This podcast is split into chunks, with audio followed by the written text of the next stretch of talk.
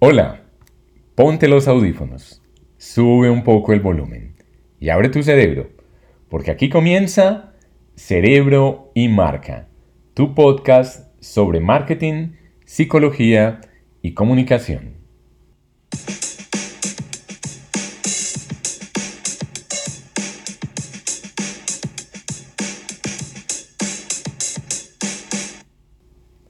Somos Laura Calat y Carlos Naranjo de la firma de marketing Naranjo Calat y hoy vamos a hablar del reposicionamiento de la competencia. Hola Laura. Hola Carlos. Sí, como dices, hoy vamos a hablar del reposicionamiento de la competencia para ir como completando el, el, tema del posicionamiento. Ya hemos hablado del posicionamiento como líder y del posicionamiento del segundo en el mercado. El problema es que Muchas veces uno no puede posicionarse como el líder, eso realmente hoy es muy escaso. Algunas veces puede hacerlo como el segundo en el mercado, pero muchas veces uno encuentra que los conceptos de determinada categoría casi que están todos ocupados. Y un buen ejemplo para esto es el lenguaje y las marcas. Un estudiante que acaba de salir de la universidad tiene un lenguaje aproximado de 10.000 palabras, Laura. Sin embargo, en un supermercado de hoy en día es fácilmente encontrable 20.000 marcas. De tal forma que esto nos muestra la dificultad que entraña adueñarse de un concepto en la mente de los consumidores, de adueñarse de una palabra en la mente de los consumidores y esto implica que eventualmente para poder entrar al mercado haya que desplazar a la competencia reposicionándola. Claro, entonces ahí es donde debemos crear ese, ese, ese espacio en la mente de los consumidores o de nuestros usuarios, aferrarnos y generar como eh, ese nuevo concepto que nos permita aferrar nuestro producto en esa mente y posicionarlo.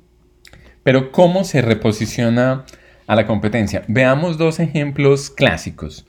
Uno es el de las famosas papas Pringles, que cuando salen al mercado inicialmente se vuelven muy exitosas, pero uno de sus competidores lo que hace en uno de los anuncios de televisión es leer los ingredientes de las papas Pringles. En esos ingredientes se encuentran patatas deshidratadas, ácido ascórbico, cosas de ese estilo que hacen que el concepto de papas entre en cuestión y se reposiciona a Pringles mostrándolo como unas papas falsas.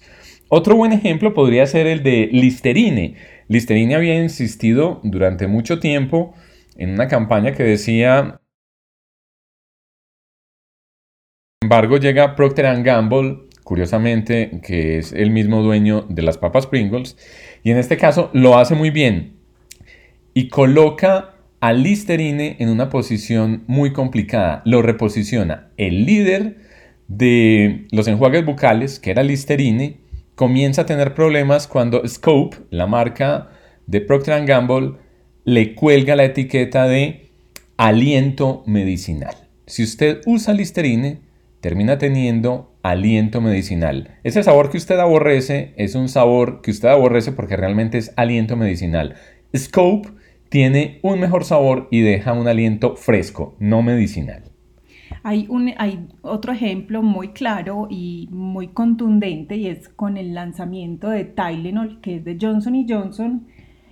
Y eh, lo que ellos hacen es buscar dentro de las opciones eh, pues su competidor era aspirina, ¿cierto? Entonces hay mucha gente que no puede tomar aspirina por sus contraindicaciones. Tylenol se aferra a eso y en su mensaje de lanzamiento lo que hace es decir si usted tiene anemia, si usted tiene gastritis, si usted tiene úlcera gástrica, si claro, entonces recoge como todas esas personas y todos esos usuarios que no pueden consumir aspirina y les entrega esa opción de, eh, del Tylenol, que tiene un componente completamente distinto. ¿El reposicionamiento de la competencia siempre funciona? No, no siempre funciona. Hay otro caso que sucedió en Colombia con la salsa de tomate fruco, una salsa de tomate muy famosa. Cuando llega la salsa de tomate Heinz, trata de hacer lo mismo que hicieron con Pringles leyendo los ingredientes de la salsa de tomate fruco, donde aparece claramente otro tipo mm, de hortalizas, otro tipo de verduras, como por ejemplo la uyama. Y Heinz mostraba que realmente era hecha de tomates. De hecho, eso era lo que decía su publicidad. Salsa de tomate de tomate. Con la idea de reposicionar a la salsa de tomate fruco. Sin embargo, en este caso no funcionó tan bien. De tal forma que hay que tener en cuenta que a la hora de emprender una acción de marketing, no solo una acción de reposicionamiento de la competencia, las cosas pueden salir distinto a como uno las tiene planeadas inicialmente. Esto no quiere decir que no deban emprenderse las acciones, pero hay que tener en cuenta que eventualmente los públicos pueden estar tan acostumbrados a determinado sabor, como en el caso de la salsa de tomate fruco, que ni siquiera el demostrar que la mayoría de los ingredientes de esa salsa no son tomates puede hacer una mella significativa en la mente del consumidor y en consecuencia en el mercado. Otro punto clave que hay que tener en cuenta en el reposicionamiento de la competencia es que no es hablar mal de la competencia solo por hablar. No es sacar los trapitos sucios eh, como muchas veces sucede en términos políticos, sino que es buscar ese concepto distinto y diferencial que me ponga a mí en la mente del consumidor. Eso que estás diciendo es importante dejarlo claro, Laura. El reposicionamiento no se trata de hablar mal de la competencia y de hecho no se trata de desplazar a la competencia simplemente por desplazarla. Y en términos políticos sí que lo hemos visto. El marketing político se ha vuelto últimamente lo que algunos estrategas de campaña llaman estrategias de contraste para mostrar lo mal que lo está haciendo el competidor. Pero cuando hablamos de reposicionamiento no se trata de mostrar lo mal que lo está haciendo el competidor, sino de ocupar esa posición que yo necesito. De tal forma que si el competidor lo está haciendo mal, pero la posición que ocupa no es la posición que yo necesito, estratégicamente no tiene sentido hablar de lo mal que lo está haciendo.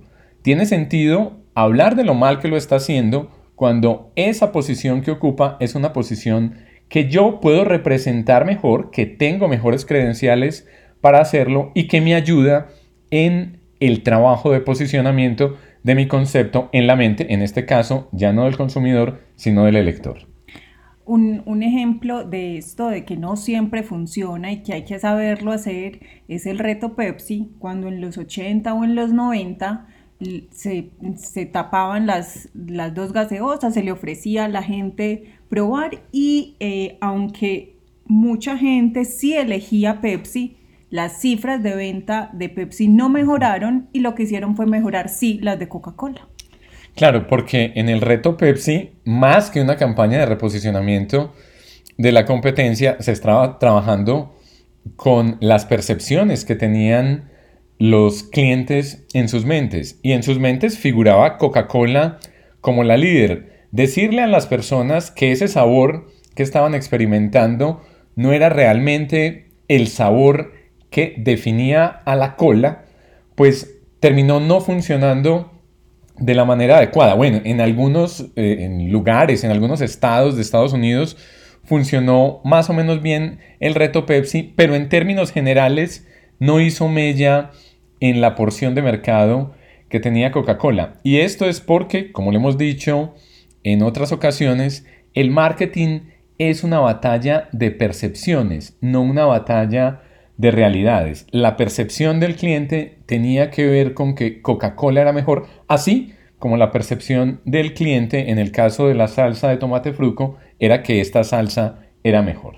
Y hablando de batallas, entonces lo que busca el reposicionamiento de la competencia es darle altura a esa batalla y a esa competencia que se da en las percepciones y que finalmente eh, pues dará frutos o no en las, en las arcas de las, de, los, de las empresas.